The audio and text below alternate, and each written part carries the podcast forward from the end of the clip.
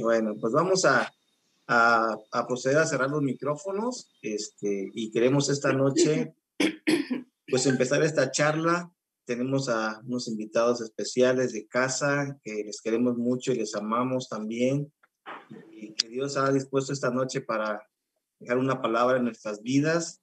Los pastores Pepe y Vale, ellos están pastoreando en la amistad de la escala y pues a los que no lo ubican, no los ubican, son parte del equipo, son parte de la familia y queremos darles la bienvenida y pues bueno, pues Pepe y Vale, adelante, el espacio es todo suyo, adelante, pueden este, iniciar. Muchas gracias a todos y, y gracias también por la invitación para compartir estos minutos con ustedes también. Sabemos que hay matrimonios con muchos más años también ya de, matrimonio y pues mi admiración y respeto también para todos los que tienen muchos más años y también los que tienen a lo mejor apenas 16 años. Eh, pero bueno, vamos a platicar un, poquito acerca del el matrimonio, eh, también compartiendo algunas cosas de nosotros. Quiero eh, compartir una pantalla aquí para que puedan, para que puedan, este, y aquí. Eh, queremos hacer esta, esta charla que se llama El amor de Dios en el matrimonio, pero más bien en nuestro, en el de ustedes y en todos los matrimonios. ¿Cómo es el amor de Dios en el matrimonio, en el tuyo, en el nuestro y de todos los demás. Queremos también, eh, pues, presentarnos, ¿verdad? Presentarnos quiénes somos. Eh, les voy a, bueno, voy a, pasar la palabra a mi esposa para que ella se presente y luego yo también. Hola, buenas noches a todos. Yo, yo me llamo Valentina Hernández. Yo soy de la ciudad de Monterrey, Allá conocí a mi esposo en la universidad, nos casamos y nos regresamos a Puebla. Bueno, nos vinimos a vivir a Puebla. Yo me vine desde Monterrey. Ya no se quiso quedar, se vino para acá. ya. Pues bueno, queremos, eh, eh, pues mi nombre es José Sánchez y nosotros eh, tenemos ya 27 años de estar casados y en este abril que viene cumpliremos ya 28 años de matrimonio. Eh, tenemos dos, dos, hijos, tenemos a Itzel, que es nuestra hija mayor, y a Daniel, ¿no? que es el, mm, nuestro hijo que sigue, solamente tenemos dos, dos hijos. También nosotros empezamos eh, nuestra vida cristiana como matrimonio en Amistad Las Torres. Desde que la fundaron, pues llegamos ahí también, ¿verdad? Y como muchos de nosotros, buscando una solución a nuestras vidas. Y ahí, ahí llegamos, ¿no? Ahí, digo, tenemos ahí mucho que contar también, pero nosotros eh, iniciamos cuando inició Amistad Las Torres aquí en la calle de Zacapuazla. Y desde entonces empezamos ahí y ahí seguimos y ahí permanecemos y ahí seguiremos también, porque es nuestra casa, nuestra congregación, nuestra iglesia.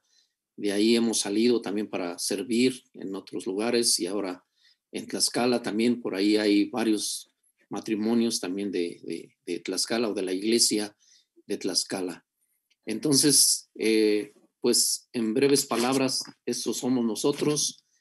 Y pues yo sé que, que, hay más matrimonios con más tiempo y yo creo que Dios quiere que el matrimonio permanezca, ¿sí? Dios quiere que el matrimonio permanezca, pero que no solamente permanezca, sino que permanezca bien, ¿sí? Que Dios quiere que tu matrimonio no solamente dure, sino que dure bien, ¿sí? No solamente se trata de empezar bien, de estar y terminar, sino empezar bien, estar bien y terminar bien también. Y vamos a, eh, vamos a seguir. Queremos aquí también presentar eh, esto, ¿no?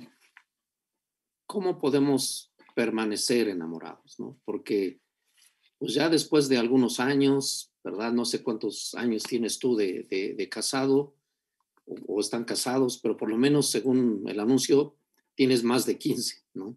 Por lo menos. Y, y, y, y has permanecido enamorado, ¿no? La pregunta es, ¿cómo permanecer enamorados? Yo quiero leer un, versículo y luego ya vamos a empezar con, con el desarrollo del tema. Génesis 1.28 dice, y los bendijo Dios y les dijo, fructificad y multiplicaos, ¿no? Y dice más el versículo, pero lo que yo quiero decirte es esta verdad, ¿sí? Que Dios bendijo tu matrimonio desde el principio, porque la palabra de Dios dice que al hombre y a la mujer que, que se juntaron, ¿verdad? Que se unieron en matrimonio, Dios los bendijo. Así es que tu matrimonio es bendecido desde el principio por Dios, para que fructifiquen y también para que, dice, para que se multipliquen. Así es que vamos a, empezar.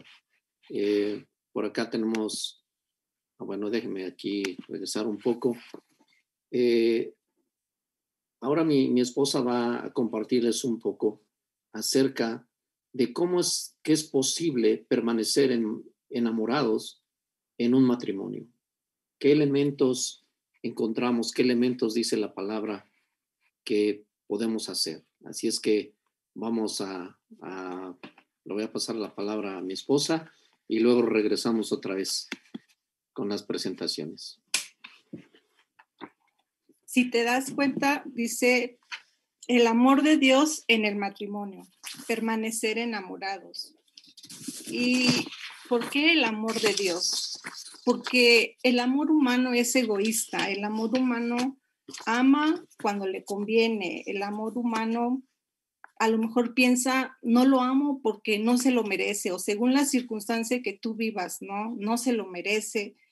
Y el amor humano hace cosas indebidas, pero el amor de Dios Solo si tenemos el amor de Dios, el amor en el matrimonio puede permanecer enamorados. Tú puedes permanecer enamorado de tu esposo, de tu esposa. Y pues el cimiento de un matrimonio es el amor.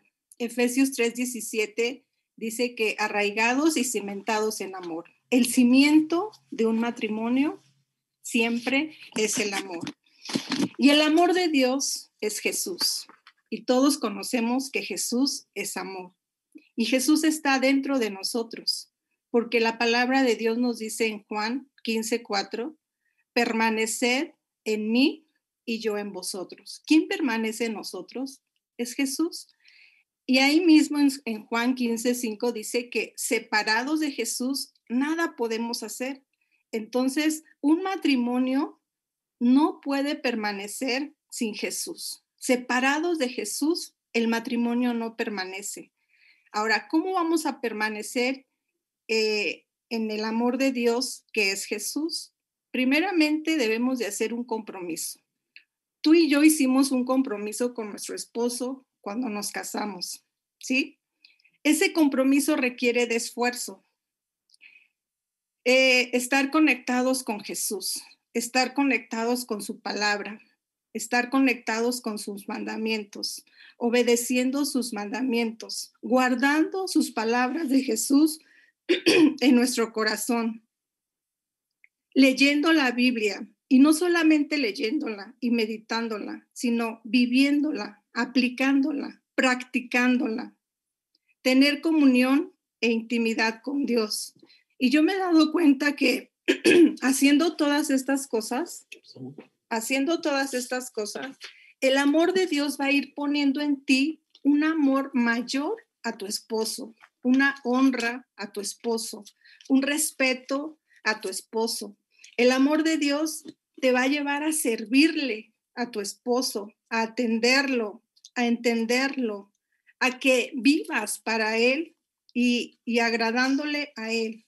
Y cada vez vas a tener más comunión con tu esposo, A medida que tu amor por Jesús, por Dios, aumente, el amor por tu esposo va a aumentar también.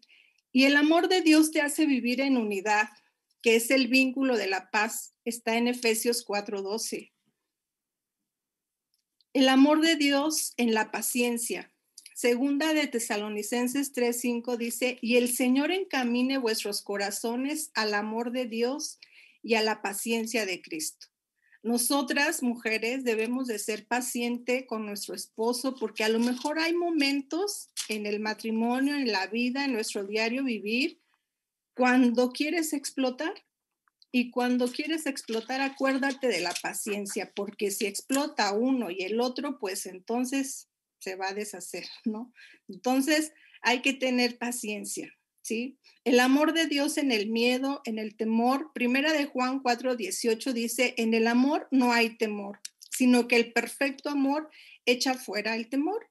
Y estamos viviendo tiempos de pandemia, tiempos de, de COVID, y yo veo mucha gente con miedo, con temor al futuro, a lo que vendrá. Y pues dice la palabra que Dios nos ha dado ese, ese, ese amor dice que en el amor no hay temor, sino que el perfecto amor echa fuera el temor. Y tú debes de echar fuera todo ese pánico, todo ese miedo, todo ese todo eso temor que te atemoriza. Entonces tú debes de disfrutar cada día, cada día, aún en estos tiempos difíciles, el amor de Dios en tu carácter. Segunda de Timoteo 1:7 dice, porque no nos ha dado Dios espíritu de cobardía, sino de poder, de amor y de dominio propio. Entonces nosotros necesitamos de ese poder del amor para que para mantener una relación en armonía en nuestro hogar, una relación sana, una relación estable en mi matrimonio, en mi hogar, debe de reinar el amor, la paz, el gozo y la justicia. Nosotras como mujeres no debemos dar lugar al enojo, a la, a la ira, a los celos, a los pleitos, a la envidia. ¿Sí? Entonces, muchos de todos estos problemas vienen por nuestro carácter, pero el amor de Dios va a hacer que, que no pase nada de todo esto, ¿no? Entonces, el amor de Dios en las aflicciones. Juan 14, 1 dice, no se turbe vuestro corazón, creed en Dios, creed también en mí. Juan 14, 20 dice que en aquel día vosotros conoceréis que yo estoy en mi Padre y vosotros en mí. Jesús está dentro de mí, ¿sí? Entonces yo no me debo de turbar. Turbar quiere decir entristecer, desesperar, preocupar. Yo no debo de vivir turbada, yo no debo de vivir con miedo, con desesperación, con preocupación. Sé que la situación que estamos viviendo es difícil, sé, pero hay problemas, no sé, a lo mejor con tus hijos, con tu esposo, eh, tienes alguna enfermedad, cualquier tipo de problemas. Entonces, estás desesperado, pero lo primero que Dios te dice es que tengas paz. Y eso nos lo dice en Juan 14, 27. La paz os dejo, mi paz os doy, yo no la doy como el mundo la da. Dice, no se turbe vuestro corazón ni tengan miedo. Entonces Jesús constantemente en su palabra nos está diciendo, no se turbe tu corazón. Todo problema tiene solución.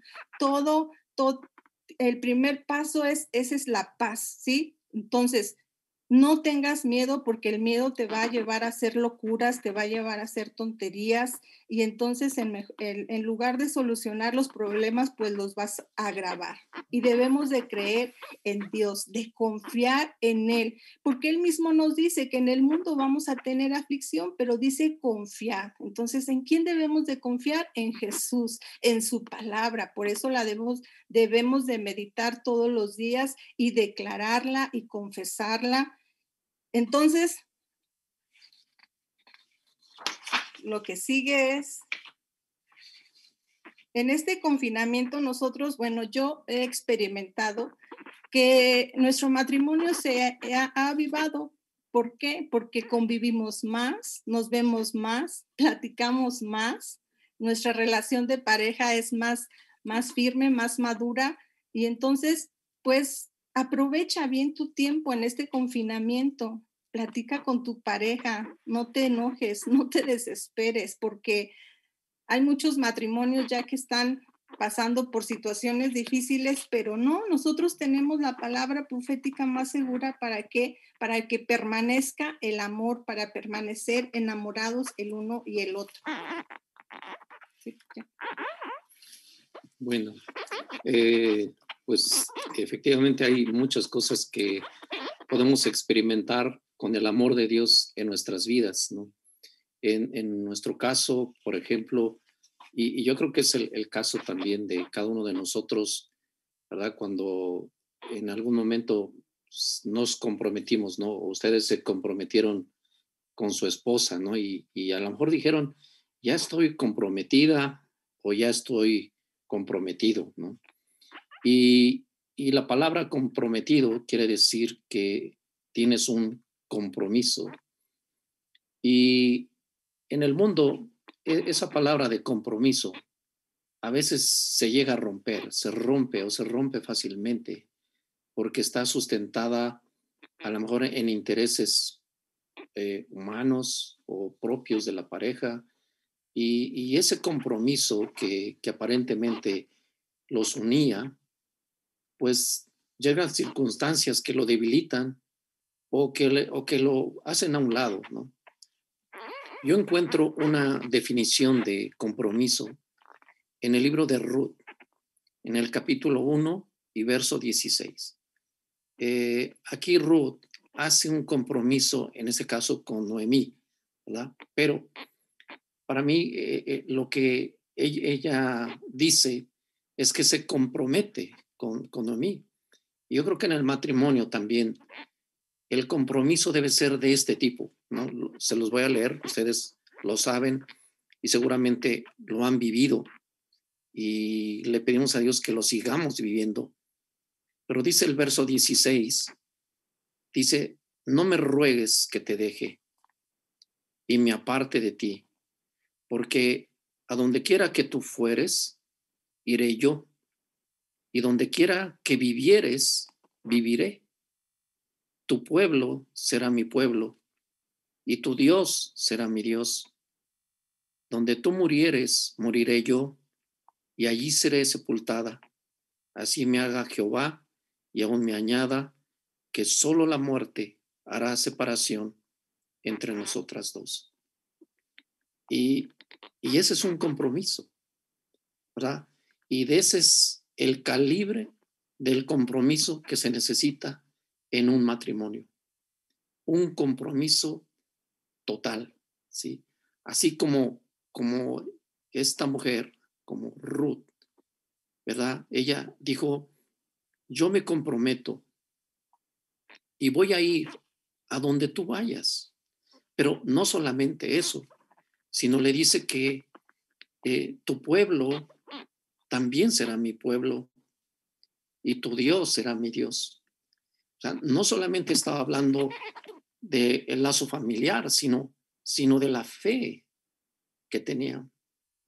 Y nosotros podemos, digamos, contar esto, testificar esto, que al igual que todos los matrimonios, cuando llegamos al matrimonio, se juntaron dos mundos, se juntaron dos culturas, se juntaron dos familias, y a lo mejor se juntaron también dos creencias o dos, como le podemos llamar, fe, si tú quieres, ¿no? Y, pero, pero el compromiso en el matrimonio hace que eso que parecía ser diferente se haga uno solo, ¿verdad? una sola familia, una sola fe, un solo lugar, un solo hogar, y eso se va formando con el compromiso que, nace no de nosotros mismos, sino del amor de Dios en nuestros matrimonios. Y entonces es, es la manera en que se puede sobrevivir a eso. Yo, yo te puedo contar un poco, ¿verdad? Cuando nos, nos, nos, casamos y aunque nos conocíamos ya de un tiempo, ¿verdad? Porque nos conocimos, bueno, yo, estaba, yo vivía eh, en, Monterrey y, y, nos conocimos, pero pero la verdad es que, eh, y no sé si a ti te pasó, pero después de los primeros meses o años, pues la verdad te das cuenta que, que, que aunque parecía que la conocías, pues la verdad es que salen cosas que dices, ay, creo que no es la misma o es el mismo, ¿verdad? Algo le pasó, lo cambió. Pero, pero es donde es donde hay que tomarse del amor de Dios, porque el amor de Dios en el matrimonio dice que, la, que el amor de Dios cubre las multitudes de las faltas. Y si nosotros no tenemos ese amor de Dios en el matrimonio, entonces lo que veremos son faltas. Entonces lo que vamos a ver es aquello que tal vez nos lastima, pero el amor de Dios va a cubrir todo eso. Así es que eh, el amor de Dios es aquello que, que nos sella, que nos une, que hace vivo lo que se llama un compromiso, un pacto matrimonial. ¿sí? Aquí, en este pequeño pasaje, en dos versículos, yo veo cómo esta mujer en realidad hace un pacto, hace un compromiso, ¿verdad? Le dice que a donde tú vayas, yo iré. Y así debe ser en el matrimonio. Hay cosas en los tiempos que a veces las cosas no van bien, pero, pero cuando no hay un compromiso de amor, pues entonces cuando dicen, no, pues, ¿sabes qué? Pues no era para tanto, ¿verdad? Y entonces vienen esos problemas.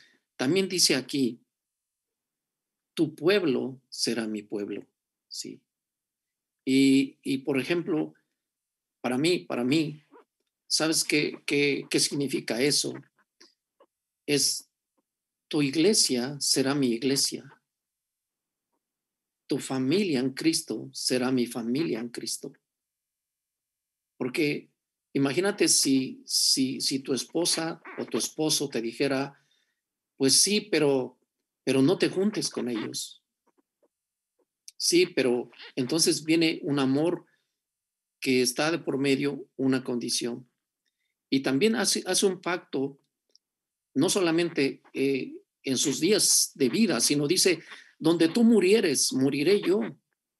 Y allí seré sepultada. Así me haga el Señor y aún me añada que solo la muerte hará separación entre nosotros. Jesús también después dijo que, que lo que Dios une no lo separe el hombre y que permanezcan, permanezcan en amor. Por eso ahí también pusimos una, un pequeño chart que se llama permanecer enamorados. ¿sí? Ahora, Pablo dice que el amor es sufrido, es benigno, pero es sufrido. ¿sí? Y, y el amor es el que realmente puede sostener a un matrimonio, a una familia, a unos hijos, porque el amor hace que veas el bien de los demás, el bien de tu esposa o de tu esposo, antes que el, tuyo propio, ¿no? como dijo mi, esposa aquí, tenemos que tener un dominio propio. El amor hace que hables las palabras que necesita tu esposa, pero te hace callar también aquellas palabras que no se deben de decir o que no deben de salir, ¿sí? Así es que el amor de Dios es aquello que realmente mantiene a, tu matrimonio, a, a los matrimonios. Yo, yo ahora los veo a ustedes y me pongo a pensar que, que tenemos, ¿te has pensado cuántas, cuántos días han transcurrido desde que decidiste casarte con tu esposo, con tu esposa que está ahí a tu lado? Si son más de 15 años, pues ya son muchísimos días, ¿no? Ya son muchísimos días, muchísimas, ¿no? Muchísimas horas. Y si los vuelves minutos, pues la calculadora no va a dar espacio para todos los números que tienes. Y a lo mejor miras hacia atrás y te preguntas, ¿cómo es que hemos llegado hasta acá? Y, por eso yo les leí lo que dice Génesis, ¿sí? Que Dios bendijo el matrimonio. ¿Y sabes por qué hemos llegado hasta acá? Porque Dios ha bendecido tu matrimonio. Porque Dios ha bendecido hasta acá tu matrimonio. Así es que el, amor de Dios es aquello que, que hace que el matrimonio perdure, ¿sí? Bueno, eh, quisiera eh, también continuar ahora con algunas, pues vamos a decir, algunos consejos. También les podemos decir algunos testimonios también nuestros que hemos pasado, donde hemos visto que es e, el, el amor de Dios es aquello que te une y te sella a pesar de las adversidades, ¿no? a pesar de muchas cosas. Eh, nosotros, por ejemplo, hace años, en el 94, por ejemplo, teníamos una casa, teníamos nuestra casa y todo, y, luego vino ese problema de la economía, y tuvimos que decidir, ¿sí? ¿Qué hacer en ese entonces? Porque estábamos pagando la casa y de repente las mensualidades crecieron enormemente, ¿no? Se fueron a las nubes. Y nosotros pensamos, ¿qué hacemos, no? ¿Qué hacemos con, con eso? Y al final decidimos quedarnos sin casa, ¿sí? La, la, la, la, dejamos porque, porque dijimos, no, no, no podemos pensar, no podemos pagar todo esto. Y, pensábamos que iba eso a causar algunos problemas, pero otra vez vimos el amor de Dios, que aún en esas circunstancias difíciles, Dios nos, nos selló, nos mantuvo, nos sostuvo y nos sacó adelante también. Eh, como saben, también nosotros tenemos una, una hija especial y, realmente ha sido el amor de Dios en, mi hijo, en ella, en mí, que hemos podido mantener Esta, este matrimonio a flote y, hemos visto cómo Dios ha puesto ese amor para superar muchas cosas. Y conocimos también en el camino durante estos años matrimonios con ese mismo problema. Y después de algunos años, lamentablemente, vimos cómo se fueron disgregando, cómo se fueron separando, cómo se fueron hechos matrimonios no funcionales, porque, porque no pudieron soportar eso. Y realmente el amor es el que hace que tú puedas hacer cosas que parecía que no eras capaz de hacer. Y es lo que hace el amor, el amor de Dios en tu matrimonio. Queremos, quiero eh, seguir con algunos, déjeme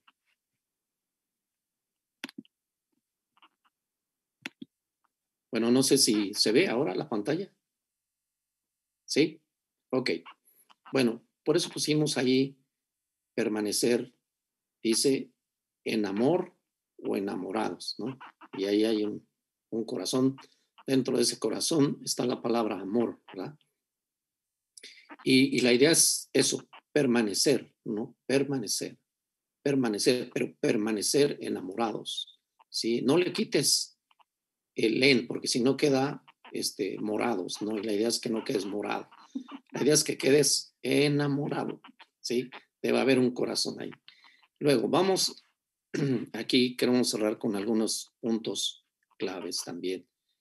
¿Qué creemos también que ha mantenido a flote un matrimonio? ¿Qué es lo que hace? ¿Sabes cuál es? Es pedir consejo. Pedir un consejo. Y el consejo que se debe de pedir en el matrimonio es el consejo de Dios. Por eso dice Isaías que tenemos un Dios que su nombre es admirable, consejero, Dios fuerte, Padre eterno, príncipe de paz. Pero a veces pensamos que solamente tenemos que pedirle a Dios mismo el consejo y está bien. Pero yo te quiero decir algo. Para recibir un consejo se necesita un ingrediente muy importante. Es la humildad. El que no tiene humildad en su corazón no le va a pedir consejo a veces ni a Dios, y menos a alguien o a un matrimonio, los menos, ¿verdad? Y, y no es que no lo necesite, sino es que su corazón no es humilde para recibir un consejo de alguien. Y, por eso Dios nos ha puesto en una iglesia. Porque en la iglesia podemos encontrar ese apoyo que necesitamos. Podemos encontrar ese consejo del pastor o de los consejeros o de tus amigos allí. Pero otra vez, si no hay una humildad en el corazón del matrimonio, pues no se va a buscar el consejo. Muchos dicen, es que la ropa sucia se lava en casa. Cuando yo escucho eso, yo les digo, oye, ¿y por qué mandas el abrigo a la tintorería? ¿Por qué no lo lavas en el lavadero? ¿Por qué no le pones ahí un cepillo, verdad? Y, y los cobeteas y eso. ¿Por qué mandas prendas a veces a la tintorería? Porque hay cosas que no se lavan en casa. Hay cosas que necesitan un tratamiento especial. ¿Sí? Pero e, es eso. Entonces, ¿cómo se puede mantener un matrimonio enamorados con el amor de Dios, también buscando un consejo? ¿Sí? Quitando a veces esa coraza de orgullo de decir, no, ¿y por qué tiene que saber? Y eso, ¿por qué? yo he escuchado, ¿no? Yo sé que aquí no, pero a lo mejor ustedes en algún momento escuchan algo así que eso pues no funciona, pero funciona, ¿sí? Eh, otra cosa es esta. Tenemos que encontrar en nuestro matrimonio que, que se viva en la justicia de Dios, ¿sí? Mira, humanamente, digo yo, yo al menos te lo, te lo puedo decir, o sea, pues, eh, mira, sabemos cuando, cuando nos casamos, no sé en tu caso, pero yo me sabía algunos versículos. Pero una cosa es saberlo y otra cosa es aplicarlo, ¿sí? Porque dicen que del dicho al hecho hay mucho trecho, ¿sí? Y, y, tú, tú puedes, nos, bueno, yo, yo, por ejemplo, ¿no? Pues yo, Dios me ha ido moldeando cosas, ¿no? En mi vida, bueno, también con la ayuda de mi esposa. Me ha ido moldeando, me ha ido formando en eso, pero, pero sabes que tenemos que buscar la justicia de Dios, porque humanamente siempre buscamos nuestra propia justicia. Siempre decimos, ah, es que esto no es justo, ¿verdad? Bueno, no es justo desde nuestro punto de vista, no es justo para mí, no es justo porque yo creo que tengo mis derechos, yo creo que soy aquí el que esto y esto, ¿no? Y, y yo soy el, que debería, y, vemos las situaciones desde el punto de vista de mi justicia. Pero Dios tiene una justicia para el matrimonio. Cuando dejamos que Dios gobierne con su justicia nuestro matrimonio, entonces vamos a ver cómo el matrimonio se alinea a ese modo de vivir en la justicia de Dios. Pero muchos de los problemas vienen porque cada quien tiene su propio de vista y quiere aplicar su propia justicia, ¿sí? Y quiere decir, es que esto es lo justo. Lo justo es esto, lo justo es aquello, porque esto por aquello. Y tenemos que buscar que la justicia de Dios gobierne en nuestra casa. Pero se requiere algo. Se requiere desechar nuestra justicia. Y ahí es donde viene esa lucha en, nosotros mismos podemos saber muchos versículos del matrimonio, pero necesitamos vivirlos ahí. Eso es vivir en la justicia de Dios. Bueno, vamos a seguir avanzando. Si no, ahí seguimos. Aquí está. Otro. Mira, yo creo que a lo mejor, no sé cómo conociste a, tu esposa, a tu esposo, este, tal vez te la presentó un amigo, la viste, no sé, ¿verdad? Cada, cada uno tiene su historia, ¿no? Cada uno tiene la historia del Cupido que lanzó la flecha, ¿verdad? Algunos eh, les partió el corazón antes de tiempo, otros después, no sé, pero, pero cada uno, cada uno, a lo mejor tú te acuerdas, ¿no? Aquella primera vez que la viste o que lo viste, ¿verdad? Y, y ya digo, yo sí me acuerdo cuando la vi por primera vez ahí donde ella llegó, no, ella no sé si se acuerda, a lo mejor no se acuerda, pero, pero yo sí me acuerdo. yo sí me acuerdo y, me acuerdo muy bien cómo es que yo la conocí, cómo, cómo es que la vi, ¿no? Y por supuesto que empezó una relación, pues primero de amistad, ¿no? Aunque ella pues no sabía mis intenciones, ¿no? Todavía. Todavía no, no sabía después, pues obviamente sí, pero, pero, pero sabes que eh, es una palabra que es muy sencilla y a veces no le damos todo el valor que, que tiene, como dice en la palabra, ¿no? Yo puse aquí dos, dos versículos. Cantares 2.10 dice, mi amado me habló y me dijo, levántate, oh amiga mía, hermosa mía, y ven, wow, ¿sí? Fíjate cómo, es, y, el libro de Cantares habla de esa relación de Dios con su pueblo, con su iglesia, ¿no? Y, también lo pone como una analogía del matrimonio. Y lo que está diciendo es, es eso, un, un libro de Cantares, ¿verdad? Y aquí habla la esposa, dice que su amado le habló y le dijo, amiga mía. Yo digo, esposo, sigue llamando a tu esposa tu amiga. Dile, tú eres mi mejor amiga, ¿sí? Y sabes que hay entre los amigos, no hay secretos, ¿sí? Y, y cuando estamos más jóvenes, ¿verdad? Porque yo me acuerdo que mi mamá me decía, ¿dónde andas? Seguro te fuiste con tus amigos, ¿verdad? Y sí, porque con los amigos se la pasa uno bien, ¿sí? Pero con los buenos amigos. Entonces, pásatela bien, pásatela bien con tu amiga. Y Cantares 5.16 dice lo que ella dice, ahora de su amigo, su paladar dulcísimo y todo él codiciable, o sea, los ojos, ¿verdad? Dice, tal es mi amado y tal es mi amigo, ¿sí? Habla de una amiga y de un amigo, oh doncellas de Jerusalén, ¿verdad? Y sabes, esta novia les estaba presumiendo al novio, a sus amigas, ¿sí? Y, y, sabes cuándo, sabes qué es lo que pasa a veces en los matrimonios, que el hombre o la mujer se va con sus amigos y le dicen, ah, ya no la aguanto, ¿no? o ya no lo aguanto. ¿no? Y esa es la conversación, ¿verdad? Pero sabes que dice que el amor de Dios tiene que cambiar eso, ¿no? Y tienes tú que llevar y decir, mi esposa es mi amiga, mi esposo es mi amigo, ¿verdad? Y conservar esa amistad durante muchos años hasta que Dios nos llame a cuentas pero conservar eh, eh, ese deseo, ese, ese cariño, ese amor de amistad que debe estar vivo todos los días. Así es que ahí está tu amiga y ahí está tu amigo, ¿sí? Y si quieres más al ratito, le dices, amiga mía, ven, ¿verdad? O tú le dices, amigo mío, eres codiciable, ¿verdad?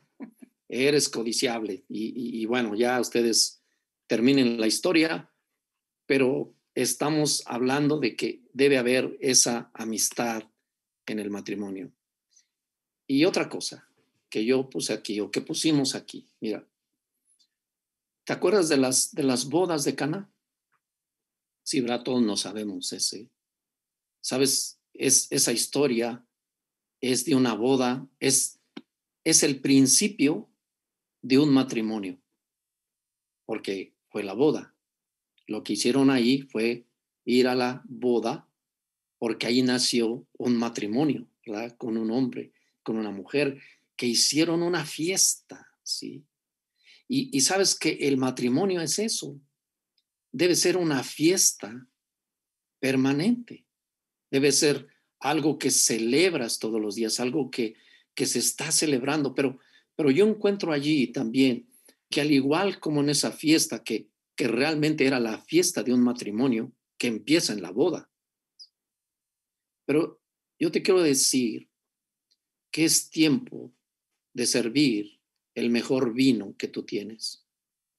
Sirve el mejor vino, esposa, a tu esposo. Y esposo, sirve ahora el mejor vino que tú tienes para tu esposa. Sí, aquí en este pasaje lo, vemos, ¿verdad? Y, dice ahí que, que cuando se acabó el vino, dice que llamaron, a, ¿a quién llamaron? No al, no al organizador o, o al padrino, ¿a quién llamaron? Dice que al esposo, ¿verdad? Llamaron a quién? Al esposo. Y le dijeron, ¿qué pasó? Se está acabando la fiesta. Sí. Y yo, yo te digo, que no se acabe la fiesta de tu matrimonio. Porque el vino es, es un símbolo del gozo, de la alegría. Sí. Y, no importa si, si la fiesta es con, en un salón lujoso, no, sabes, la fiesta se trata de ustedes dos o de nosotros dos. Y es tiempo de sacar, ¿verdad? Ya estamos, pues decimos ahora sí que a estas alturas del partido, ¿verdad? De 15 o 16 años para arriba, y, y a lo mejor el primer vino, dices, pues ya nos lo acabamos, pero yo digo, saca el mejor vino. ¿Y sabes cuál es el mejor vino? Es este que, que tienes ahora. Es este vino que se sirve después del medio tiempo. Después, cuando aparece que parece que ya se va a acabar, es cuando viene el mejor vino. ¿Sabes eh, cómo es ese vino? Por ejemplo, ¿sabes cómo se llama ese vino? Bueno, tiene varias características, pero es, por ejemplo, ser romántico. Porque ya dices, no, ya, ya a estas alturas. Pero el mejor vino es ese, ¿sí? El mejor vino es que puedas, podamos, ¿verdad? Porque, eh, pues es eso. Por ejemplo, a veces se nos acaba el romanticismo, ¿sí? Ya se desgastó y lo que sea, pero tenemos que hacer eso. Imagínate que tú le digas un piropo a tu esposa. Se va a desmayar, ¿no? Se va a desmayar, ¿sí? O, o, tu esposa, ¿no? con, respeto y todo, y, en la intimidad, en, tu casa, en la confianza. Pero ese es el mejor vino. Hay que servir el, mejor vino. También dice el verso 10 que le dijo, todo hombre sirve, ¿verdad? El buen vino al principio. Y los matrimonios así empiezan. Todos los primeros años es, wow, es todo alegría, todo gozo, pero, pero dice también que, dice, todo hombre sirve primero el buen vino y cuando ya han bebido mucho, entonces el inferior. Pero más tú has reservado el buen vino hasta ahora. Así es que es tiempo de servir el mejor vino en tu matrimonio. Es, es ese tiempo que, que vas a pasar ahora, ¿sí? Para que la fiesta que continúe. Y sabes quién, tú dices, oye, no, pero es que ya de veras que la situación está difícil, ya no hay vino. Sabes que en aquella fiesta también se acabó el vino. Pero ¿sabes quién convirtió el agua en vino? Jesús. Y una de las cosas que, que este matrimonio hizo, la más importante, fue que invitó a Jesús a su fiesta. Así hacemos nosotros.